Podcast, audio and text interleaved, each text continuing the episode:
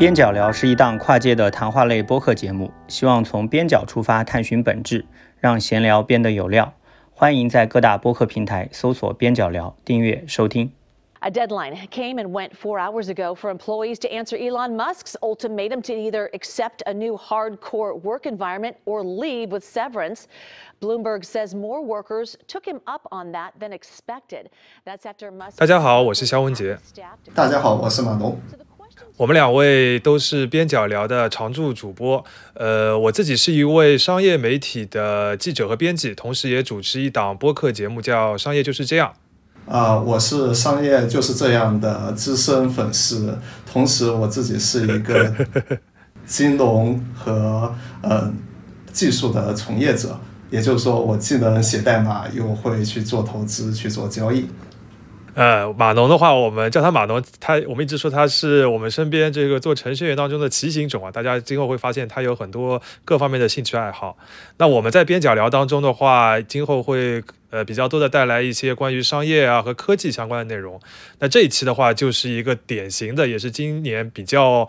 当下非常热门的一个话题就是大厂，尤其是一些互联网大厂的裁员的话题。虽然我们两个人都不是在大厂里面工作的，但是我们身边有很多朋友在大厂工作。然后最近确实是听到了很多呃裁员的消息，不管是在中国还是在美国这两个最大的市场。呃，所以我们今天就想要分享一下我们今。听到或者是见到的一些案例，然后试着来讨论和分析，看看背后有哪些的原因，应以及就是作为一个工作的人，我们应该来怎么应对这样的一个情况。呃，我想要不先还是分享一下这个所谓的裁员潮到底是这个潮水大到什么样的程度啊？就我翻看了一下，就是第一财经 e magazine 的那个公众号，然后他每天会有这个昨夜今晨发生了哪些商业大事嘛？我在里边搜索了一下“裁员”两个字，然后发觉从二零二二年开始算啊，就是经历过裁员的一些有名的大公司，我们叫上名字大公司，我报点菜名啊，比如说有迪士尼、Meta。推特、英特尔、飞利浦、高盛、大力教育，就是字节跳动下面的大力教育。然后美国那边有 Groupon、Robinhood 那个互联网的那个券商，还有像甲骨文，还有 RiverVan，它是一个做电动车卡车的。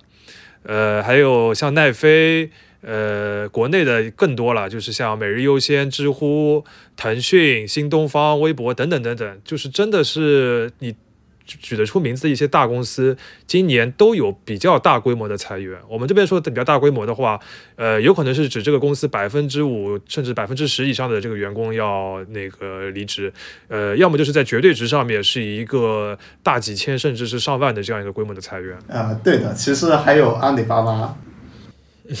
只不过这个它没有特别明确的公布或者说是呃确认，对吧？官方上的。哦，对，这个像诉社会诉讼人才是吧？也不知道他到底裁到多少。对，实际上，呃，我觉得，呃，肖师傅他讲的可能还更偏向数字一点。实际上，在我周围就是真的见到好多好多被裁员的人，就是因为我现在在新加坡嘛，然后在大概两周还是一周前，新加坡的 Meta，也就之前的 Facebook，它进行了一波非常非常大规模的裁员。就夸张到什么程度？就是新加坡 Facebook 裁员的前一天晚上，就所有的人都睡不着觉，就非常非常的忐忑。然后在那一天，就是因为他是北美先裁的，北美当时裁完之后就已经是哀鸿遍野了。然后传到新加坡这个地方来的时候，大家都很紧张。到第二天早上去上班，然后宣布裁员的时候，就是新加坡总共可大概是三个组。其中两个组基本上被裁光，就是只剩一个组还活着。然后同时就看到朋友圈里面就好多 Meta 的同事，或者说 Meta 的那些朋友就开始发那种互助信息，就是说我们现在有很多人被裁员，我们现在有个互助会，如果有需要招人的企业，请来联系我们，我们这里有之前被裁的那些 Meta 的工程师。对这个，实际上就是从我在新加坡的这个观感上来讲的话，是很恐怖的。就是过去可以说 Meta 的这些员工，或者说这种互联网的很多这些员工，他们是完全没有感受过，就是这么恐怖的这种一夜之间就三全部的人可能三分之二的这个人全部都走掉的这种感觉，实际上还是挺吓人的。所谓成建制的裁员是吧？哎，对。这个我比较好奇啊，就你刚才还讲到说，就是他们之前已经有点人心惶惶了，是已经听到一些风声是吧？呃，对，就是据我，因为我有个朋友在那个最近刚好是在硅谷实习，然后他跟我讲说，七月份他还在实习的时候，他的那个 mentor 就是带他的那一个员工就跟他讲说，今年如果你要留下来的话。就赶紧现在就去申请，然后且最好这段时间先把这个东西给锁死掉，因为估计再过几个月的话，可能整个硅谷的形势都会非常的不好。呃所以从那个时候开始，实际上很多稍微有点敏感一点的从业者，可能就已经觉得快要不行了。然后现在的这一波裁员，就好像是当时的那个狗头铡落地的那种感觉。啊，所以其实是一个，就他们从校招紧缩已经感觉得到，就是接下来要开始裁了。对吧？对的，对的，对的。校招紧缩和这个在职员工的裁员，其实是对这些公司来说是一体的。啊，对，而且不仅仅是这个，还有另外的一点，就是过去这些互联网的大厂，他可能不太去给员工去打那种 PIP，或者说他们类似国内阿里就是三点二五嘛，就是那种比较低的绩效，因为一般连打几次可能就需要，就是你你可能就要滚蛋了嘛。这种其实过去在这些互联网公司给的是很谨慎的，但是从今年开始，很多的公司它。疯狂的发 PIP 或者发一些就是你这个绩效有问题需要改善的一些这种这种状态给员工吧。所以说，其实很多员工在可能好几个月前，甚至半年前就可能感觉到自己如果再不好好的干，或者说再不卷一点，就是再继续摸鱼的话，可能自己就人就没了。你这个所以说的是整个硅谷的情况，不单单是 Meta 这一家 这个境况不佳的公司啊，对对对，就是我说的，就是这个在最近疯狂加 PIP 的公司是那个 LinkedIn，也就是整个硅谷知名的养老大厂，就是非常的摸鱼的一家厂子，就是突然开始对，一直都听说就是。像硅谷国企一样，非常舒服啊！这就真的超国企，然后里面的人可能一周能干个这个一天的时长的活，可能就够了，所以就大家躺得很开心。然后最近开始变得特别卷，就大家都怕自己有问题，就全部都开始卷起来了。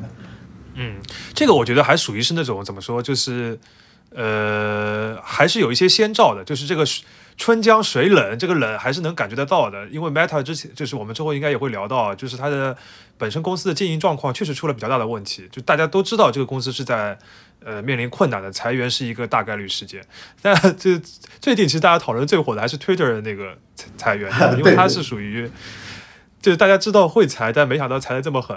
呃，其实这里有一个，而且这个太突然了。呃，对，其实现这个有一个非常知名的一个梗吧，也不也不算。梗吧，就是实际上，Twitter 它现在的现状，或者说它之前没裁之前的现状是，它就算裁员百分之七十五，且还能保持现在的收入，它的人均产出才跟 Meta 是相同的。所以，Twitter 本来是人特别的。这个人效，我们就是说资本家一点啊，说人效特别的浪费，是吧？啊，对对对对对，所以怎么讲呢？就是虽然讲 Meta 这一波大裁员，突然下让大家觉得整个气候变冷了，但实际上 Meta 它不裁之前，实际上是硅谷可能利润最高的一家公司之一。但推特是真的，它不裁的时候就已经效率非常的低下了。嗯，我觉得。Twitter 这个的话，其实还是更多的跟马斯克本人他这个行事风格有关系，就是因为他这个弄法是一个一句话，这个打一个响指，直接把你这个公司大多数的人都给裁掉了，然后做法又非常的突然，都是一夜之间的，所以形成的这种就是戏剧性会比较强烈。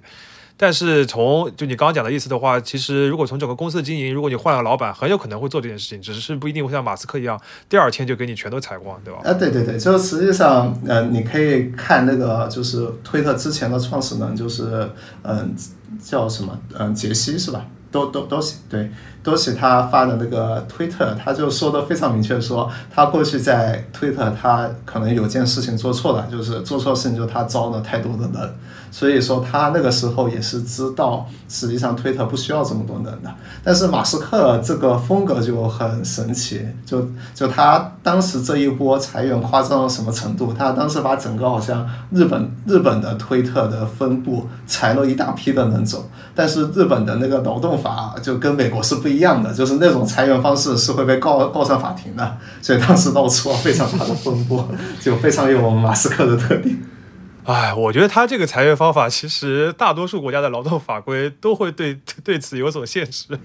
对对对，我觉得马斯克他，我觉得他就真的不在意这些，他是那种非常 ego 非常大的人。他不是收购推特的第一天，不是抱着一个那个洗手台进了进了推特公司嘛？然后呃，表演型人格啊，对对对，我可以给你讲个例子，就是是我从硅谷的朋友那边听来的，就是呃，马斯克他有家公司叫 Space X，然后 Space X 这家公司它里面有很多个组，其中有个组呃有一个朋友的朋友在吧。然后那个组他做了一个功能上线，上线完了之后，马斯克对这个功能没有评价什么，但是对这一个功能的名字非常的有意见，他觉得这个这个名字取得很不好，然后所以他把整个组的主页给暂停下来了，让他们这几个人去想取过一个名字，直到取到马斯克觉得这个名字很好，然后才准他们再继续做正常的工作。然后他们就这样子折腾了几个星期。哎呀，这些搞这个火箭工程的，万万没想到，本来是来造大火箭的，突然还要变成文案。对，变成文字工作者。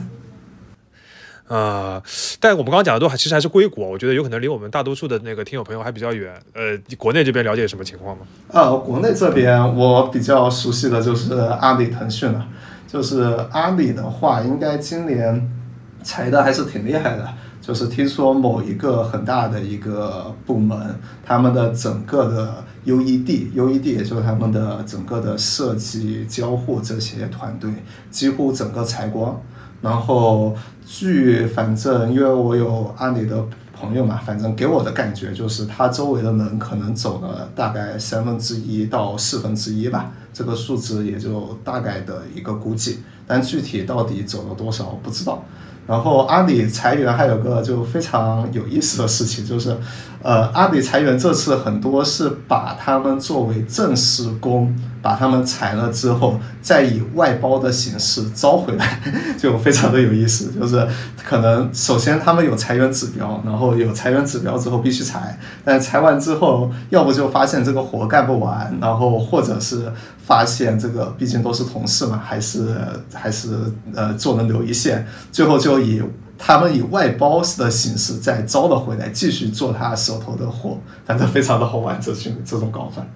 那就是社保不用交了呗？呃，对对对，就是呃，我不知道你有没有看过那个那个四大臣里面的那个经典桥段，就是呃当时就还那个呃我们那个叫什么汉弗莱。对，汉弗莱他就说他想要裁员嘛，想就是要把那个预算压下去，但是又实际上给公务员涨薪，然后怎么做？然后他提到的一个做法就是说，把那一些，比如说博物馆啊，比如说那种学校的那些事业编，全部给干掉。干完了之后，以一个经济会的形式再把他们招回来。这样看上去的话，你整个政府的这个事业编就减下去了。对于老百姓来讲，说啊，你们今年确实这个裁裁了很多的这种冗余的这些员工，但实际上这些人其实都没走。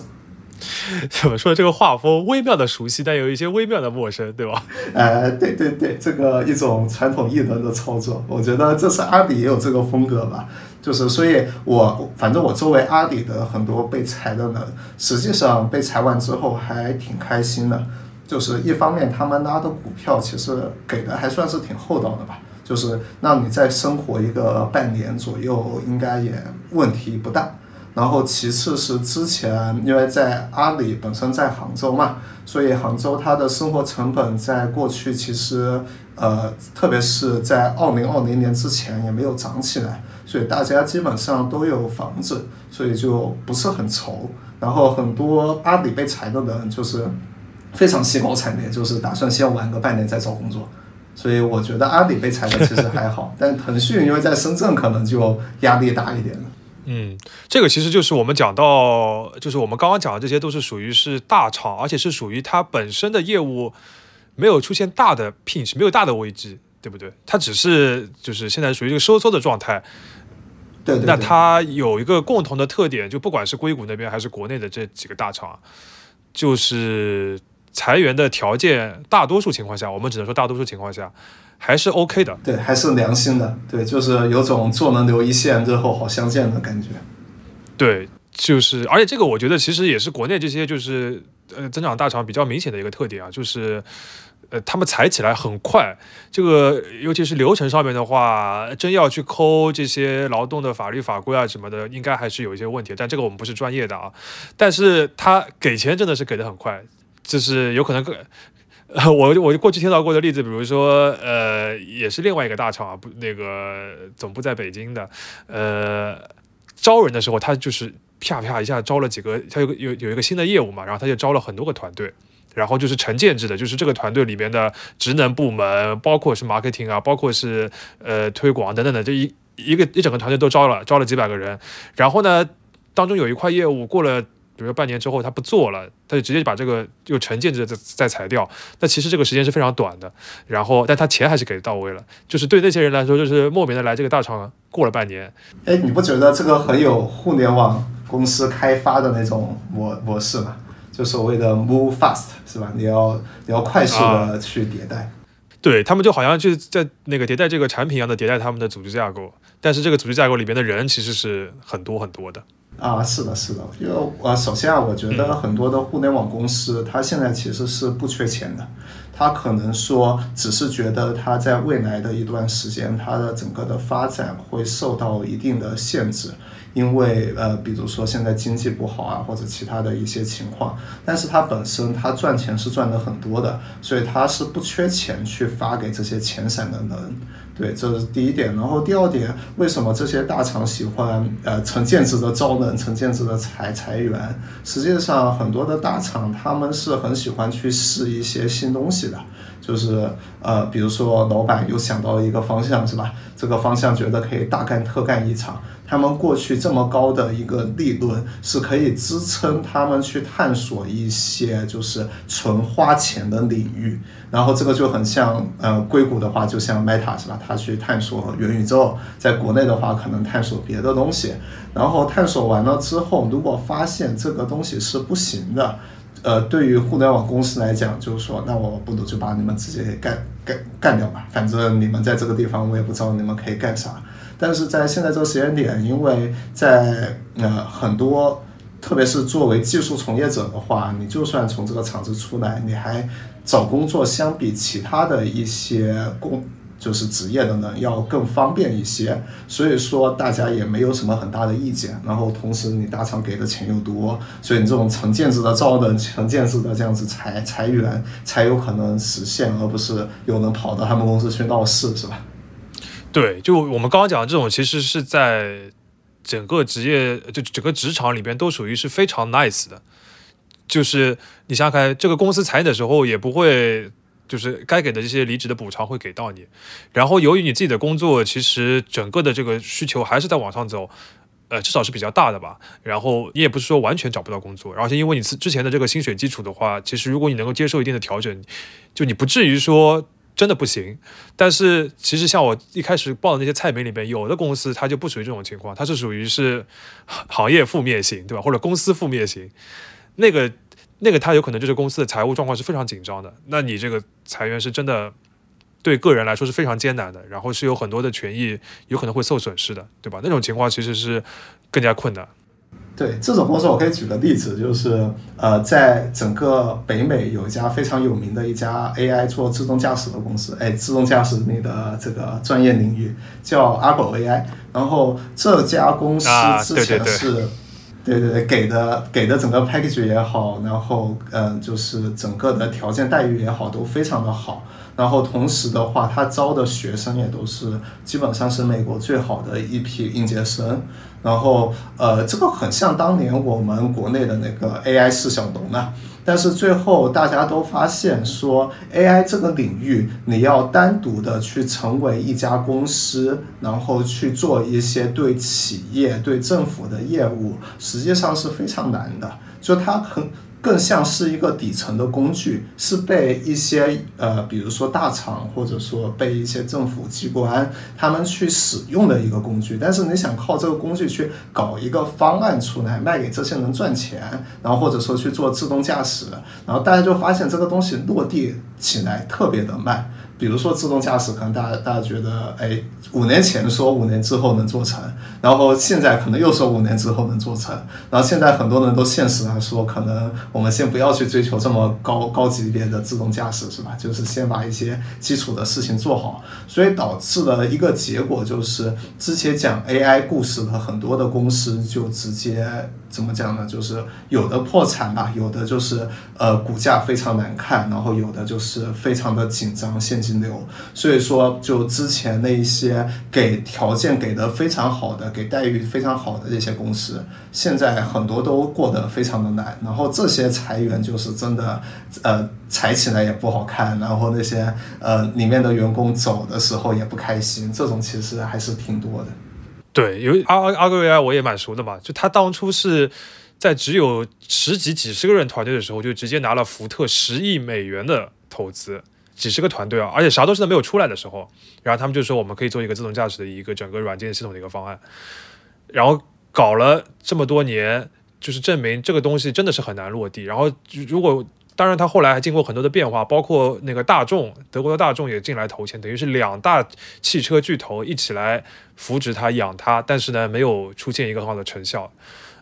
结果就是，就从一个公司的角度，你就或者是从两大巨头的这个投资人的角度，我扯了这么多钱，对吧？然后那个董事会本来就有很多人诟病我们这件事情，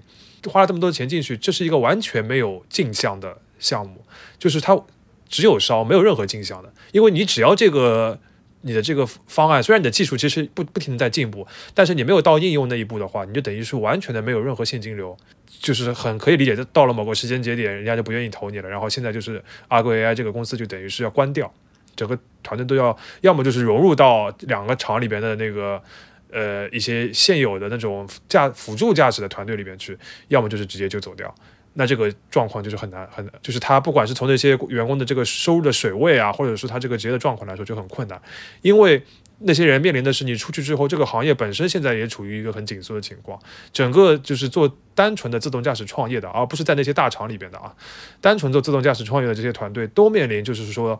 呃，前面烧的钱太多，然后不太愿意有人继续投大量的钱进去，但是他们的现金流还不太好的这种情况，那这种现象其实不单单是这种类型的创业公司，还是。就是有蛮多行业都有类似的嘛，所以他们这种比较难看的，或者说是呃一下子情形势急转直下的这种类型的裁员，会显得特别的多。啊，对的，对的，就是实际上这里我觉得就是分两块不同的公司，就是一块就是他们现金流比较好的那种所谓的大厂，是吧？这这一类大家最后裁的都还是挺体面的，就。包括不管在国内也好，国外也好，但是另外一块就是靠 VC 养着的那群公司。就是他们的所有的钱都是来自于上游，就是 VC 去融资给到他们的钱，或者从股市去融资，然后拿到的钱。然后这些钱归根结底是吧，都有一个共同的爸爸叫美联储。然后当美联储它开始在收水的时候，哎，所有的厂，所有的这一些不管 VC 也好，那些个人的这种就是有钱的这种家庭呃家族办公室也好，他们突然发现，哎，美联储给我的。美国国债的利息都能每每年四个点了，然后我投你们这些公司，可能一年连一个点都不不能给我赚到，那我为什么不在这个时间点去投美国国债，然后把你们这些公司全部都给搞没了，或者你们整个公司的估值全都降下来了，再过一两年整个资金扩张的时候，我再来投你们，是吧？所以实际上，对于只要这个钱不是你赚的，你有一个爸爸在上面，那。实际上，你这些东西就是看爸爸的脸色。然后，对于这些资方的爸爸来讲，现在就是一个信贷在紧缩的年代。那信贷紧缩的时候，那我当然就还不如压一压你们的估值，所以就会导致这些公司就会非常的难受。马东一下子就是点开始讲这个背后一个很重要的基础原因了啊，就是在美国这个。层面来说，就是整个的这个水龙头拧紧了。然后，如果你只只靠别人来放水的话，那你就会对针对到个体上面，一下子就会变成你一下子就是一点水都没有了。但国内的话，当然就是我们就是听友可能更加熟悉啊，都不需要我们来讲。就是国内的这个呃资金端的这个紧缩，呃，肯定不是因为美联储啊或者什么的，呃，有国内的这个现状。但是最后的这个效果其实呃不是效果了，影响是比较类似的，整个的这个紧缩是很明显的。然后另外一个就是马东刚刚讲到的这个所谓的互联网这个商业模式的这个红利见顶，也是一个比较明显的事情。因为其实国内的这些大厂的话，你要说它所谓的这个互联网的商业模式。就是它没有那么纯粹的软件了，对吧？它都是和那个实体商业是呃关联比较大的。然后腾讯当然之前最主要的是靠游戏，是好像跟实体商业没有什么关系。但是游戏 是可以啪嗒一下帮你卡住的，等于是一个最最就是利润奶牛，然后商业模型最好看的一个部分，受到了很大的影响。呃，像阿里的话，那就那就不用说了，对吧？今年的这个双十一的 GMV 直接就不公布了。这个整个的这个情况，就因为它这个是和宏观经济关联度是非常大的。因为阿里早就不是一家单纯电商公司或者这个单纯的互联网公司了，它就是一个呃办基础设施一样的一个公司，所以它跟宏观是关系是很紧密的。那在宏观现在这个情况的话，就阿里的这个整个的业绩那个受影响或者是紧缩也是很明确的。啊，是的，是的，就是这里其实我可以讲一下，比如说如果我们站在一个投资的角度去看过去的这十年。然后以及现在能投的东西，就会有一个感觉，就是在过去这十年，为什么有了一个这么繁荣的互联网时代？是首先是因为智能手机的出现嘛，然后有了智能手机之后。很多在过去做不了的事情，你可以去做的。然后这样子的话，就诞生了一个怎么样？怎么说呢？就是因为手机进入千家万户，每个人都有网络之后，我们就可以做的一件事，就用互联网的模式去把过去一个一个传统行业存在的东西去再做一遍。这实际上是过去这十年很多这种互联网创业的一个主基调。然后我们就看到了，说，哎，我们可以用那种什么手机去做打车，是吧？我们也可以用手机去做自行车，手机做团购，手手机做社区各种各样的事情，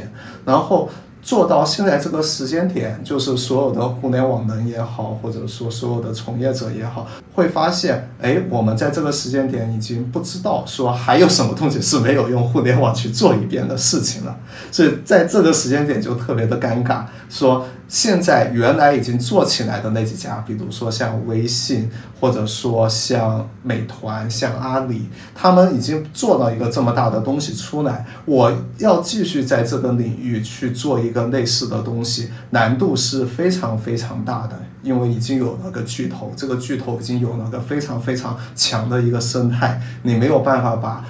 单个的人从这个生态里面拔出来去用另外一个，你只有可能说把。一大批人同时给搬过来，但这件事情就很难很难。我们不做这些互联网巨头已经做过的东西以外，你能想到的可能所有的东西都已经被做了一遍，所以就导致了大家不知道互联网这个行业，我们还可以再做哪一些更有有意思或者说有影响力的一些创业，然后导致的一个结果就是，哎，其实现在很多的。投资者他们会去投游戏啊？为什么投游戏？就是因为游戏有个特点，就是一个再好玩的游戏就不算那种最顶级的那种手游或者什么，大家玩一个半年时间，玩一个一年时间，就会慢慢的有人就玩腻了，然后就开始玩别的东西。所以说的话，游戏这个行业就很难很难出现一个游戏，它有个非常非常强大的一个马太效应，把所有的人都吸过去只玩它。所以很多的 VC 就觉得，哎，在现在这个时候，互联网的能做的万物互联网化都已经互联网化之后，我们还要投什么？很多人就会说，我们先投几个游戏先苟过去，然后苟到也许在下一波有新的东西出来，有新的创新。一个创新的年代再重新出现的时候，我们再去投一些这个可能未来那种比较让人激动的一些故事。这也是作为，比如说你作为一个投资者，你会去考虑的。我们互联网这个年代已经结束之后应该做什么？所以这件事情也导致了，就是 VC 也好，或者说这些资方也好，对于互联网这个行业投资的吸那个怎么讲呢？吸引力会下降，因为觉得你能做出来的东西，你早该做出来了，你到现在还没做出来，我再给你钱就是一个不值得的事情。嗯，等于马农刚才讲的这一段的话，其实是在说为什么就是投向这些互联网或者就是个水龙头拧紧的第二个原因吧。第一个原因的话是比较根源的，就是整个社会的这个总水龙头拧紧了。另一个的话就是说下面那些具体做决策的那个投资人他的这个拧紧水龙头的一个逻辑，对吧？可以这么理解。对的，是的。嗯，呃，讲到这边的话，呃，我觉得可以，我们来可以看看就接下来会发生什么。呃，很多人会说这这波那个裁员潮如何如何，然后到了明年如何如何。我觉得有我们很难做预测啊，就是我们对这些大的公司的这个决这个经营决策也不是很了解，但是我们还是可以从一些数字上面能够看得出一些情况的。我自己个人的结论就是肯定没有见底，阵痛的还要还要延续一一段时间的。我这个主要的依据就是看最近的一些财报啊，呃，我们还是先看硅谷这边这几个最大的公司，这几个。呃，硅谷的最大的巨头，为什么看他们？因为就像马农刚才讲的，他们是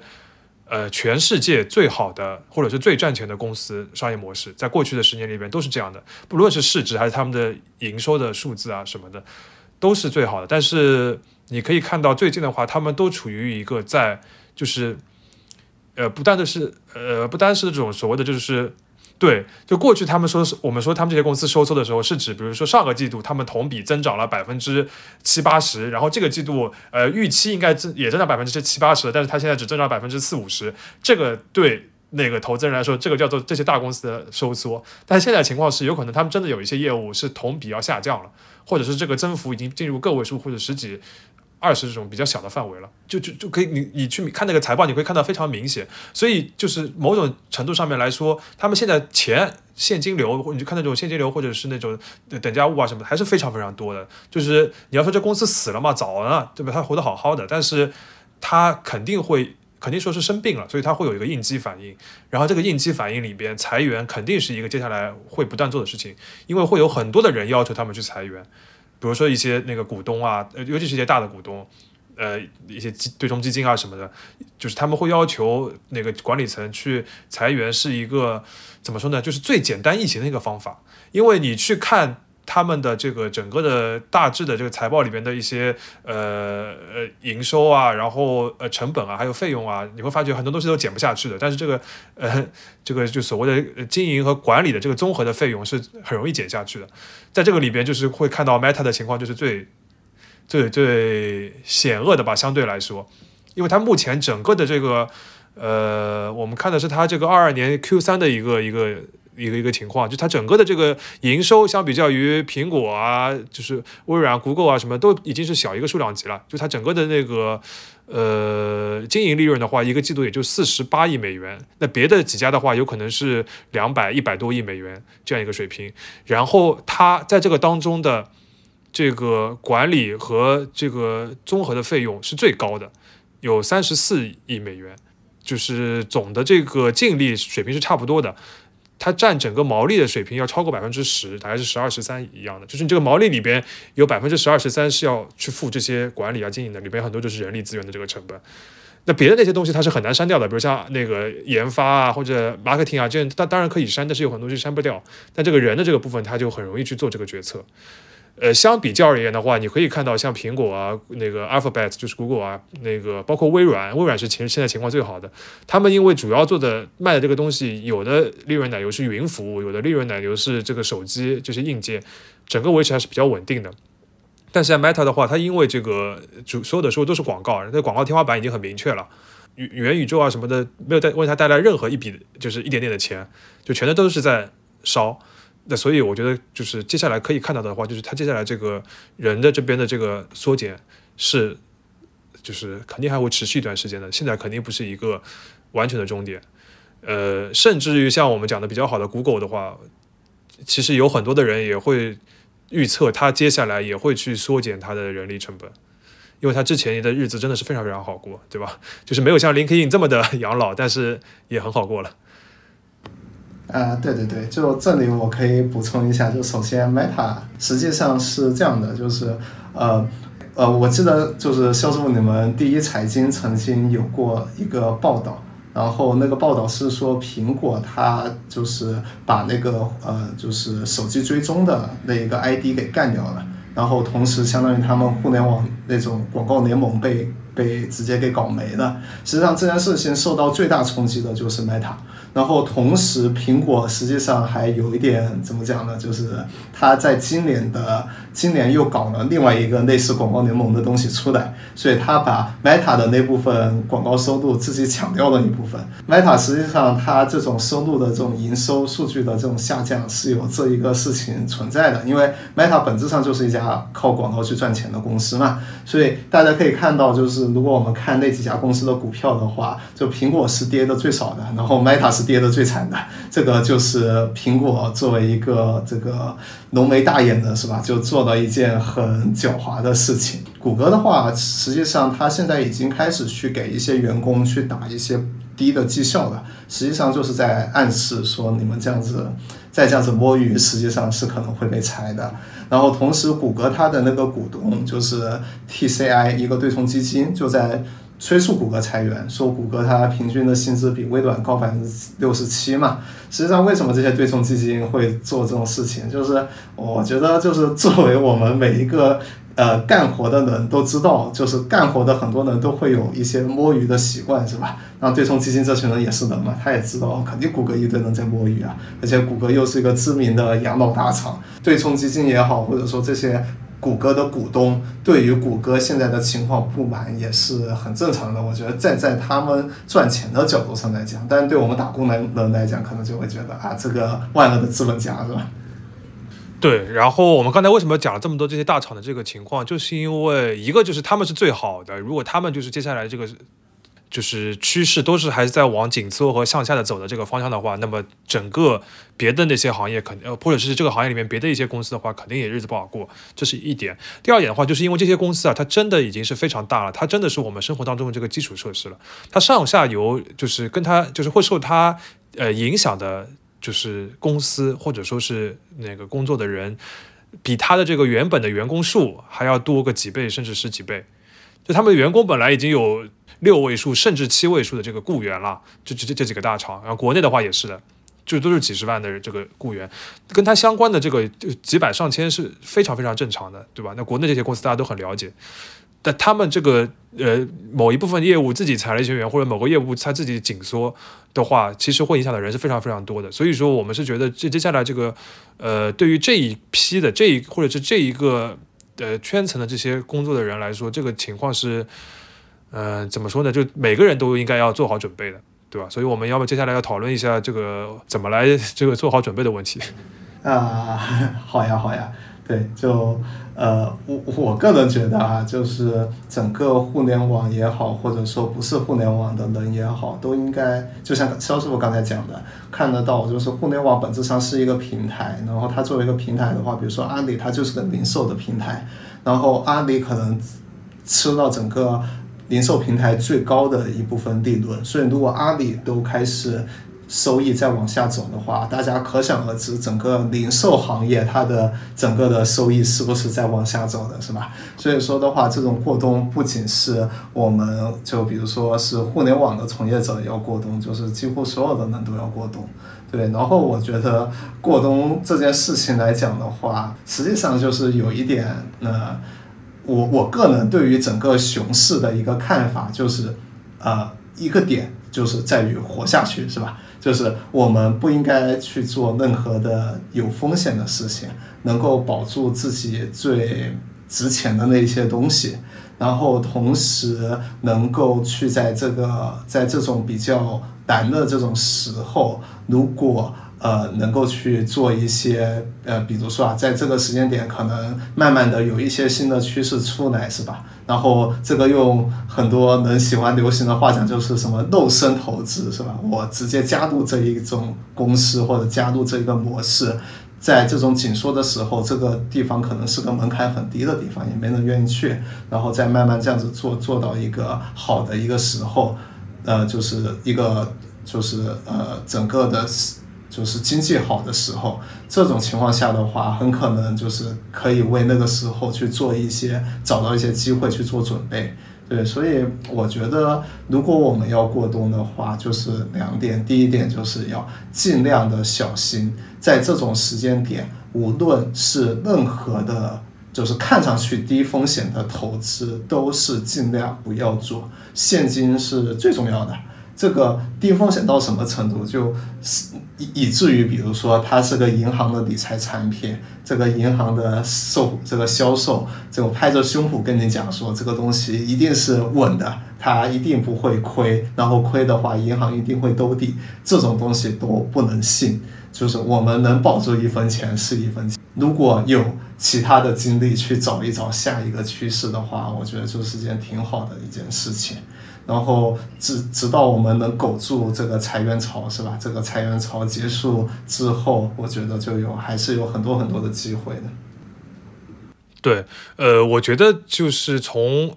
呃心态上面的话，我自己会有个感觉啊，就是为什么这一波就是大家会有非常强烈的这种哀鸿遍野的这种感觉，或者说大家为什么叫这么响？一个是因为这些公司或者这些人在社交网络上面，在整个舆论上面的影响力比较大，另外一个是因为。就是从事这个行业的，就是这些所谓的互联网这些行业的，然后进入这些大厂的员工，或者就这个年龄段的人吧，呃，我们还没有经历过一个周期，就是它一直都处于一个增长的状态，尤其是这些公司里面人，家这个电梯一直都是上升的。呃，但是其实很多很多的行业早就已经经历过了周期，或者是呃，就算是互联网有关，是上一代的人也早就经历过周期，对吧？就是我们不要扯那么远的什么呃呃，就是世纪之交的那个互联网泡沫了，就是零八年有很多行业的人受过周期，然后呃一八年的时候，一些金融行业的人也已经会感觉到有周期，房地产也是这样的，这些行业都是过去就觉得是。呃，招人规模最大，然后待遇水平也很好的一些行业，增长也非常好的行业，他们已经经历过周期的时候，就是其实就会知道，就是马龙前面讲的过冬的这个概念。那么只不过是互联网这个公司之这些公司之前没有经历过这个冬天的概念，对吧？但是就是这个《冰与火之歌》里面所说的，这夏天越长，冬天越长，是吧？这冬天这个 winter is coming，总归是要 coming 的。所以我觉得这个呃心态上面，首先会要理解的一点就是周期是肯定会来的嘛。所以就是不用，呃，就是说觉得会有一种措手不及的感觉。然后剩下来的话，就是也不要妄自的菲薄，我觉得也是很重要的。就是有很多的一些职场的节目啊，包括我们的同事去采访一些这个大厂里面的一些职场人，也会说，就是呃，会有心态上很大的一个崩的，就是因为之前没有遇到过周期，然后突然一下子，比如说自己被裁了，或者说是我本来在过过过日子过得好好的，然后突然一下子工作没有了，然后面临着这个签证的这个问题啊等等的，就会觉得。我这个人非常的失败，就是你这个人，在你裁之前一天和裁之后一天没有任何的变化，就并不是因为你这个人的，而是因为这个环境的一些变化，就是不要 blame yourself，对吧？这个还是 蛮重要的。然后机会嘛，就是在这种心态下面才有可能会相对好的应对。如果没有这个心态的话，就有可能会心态就崩了的话，就有可能会做出一些反而更加有风险的，像马龙刚刚讲到的一些行为。蛮重要的，就是狗的心态，不是说你认输的心态，或者说是呃认怂的心态，而是就是就是客观的看待的这个心态。我觉得这个是比较好的，所谓的“狗住”的这个概念啊。对的，对的，我觉得肖师傅这一看就是老韭菜出身，感觉非常的懂这个东西。对，老韭菜出身。你刚才讲的那些投资的那些这个就是风险的话，我觉得非常的有道理，对吧？都是吃过了亏之后会觉得，呃，必须要遵循的一些机械的规则，就是就就算你有的时候心痒痒，但是一定要遵守这些规则。哎，这个老韭菜，老韭菜，可以的，可以的。啊，就其实像我们这些行业都属于是那种就是都没有怎么上升过的，所以说一直对于这个下降是带有一些危机感的。呃，就就没有看过那种勃勃生机、万物进发的状态，是吧？对，就是反而会变得就是对自己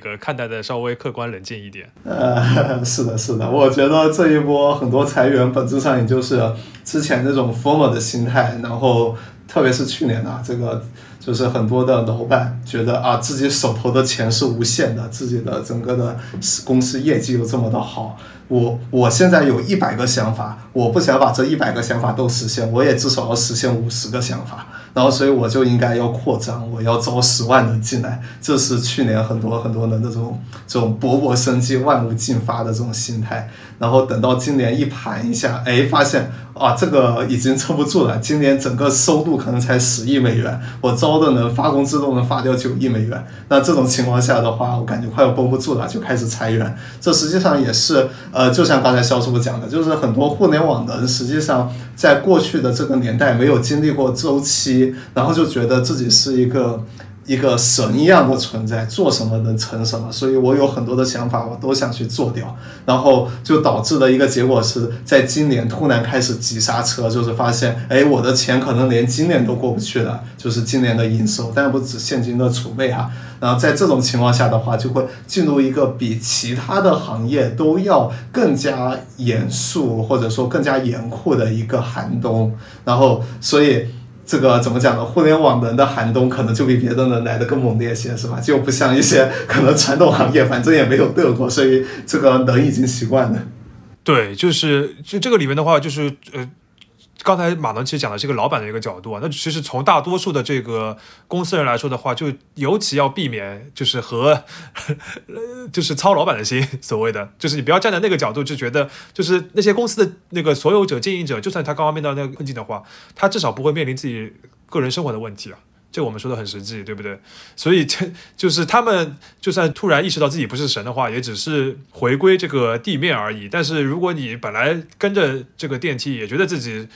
呃无所不能的话，那突然出了出现这个问题，比如说你在之前的话，你在自己的这个财务状况里边过于的激进，或者风险就是没有管控好的话，那有可能会遇到很大的问题。那个是涉及到生存或者说是基本生活保障的这个这个概念了，那个和公司的经营者不是一个概念。所以说大家。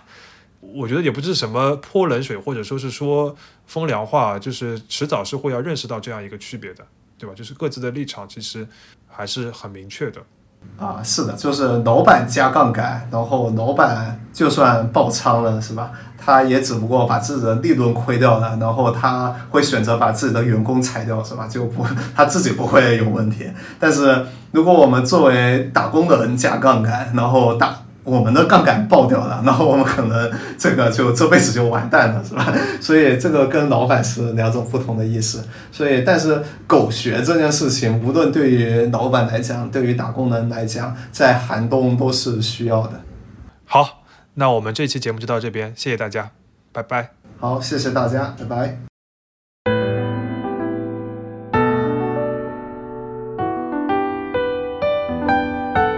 边角聊是一档跨界的谈话类播客节目，希望从边角出发探寻本质，让闲聊变得有料。欢迎在各大播客平台搜索“边角聊”，订阅收听。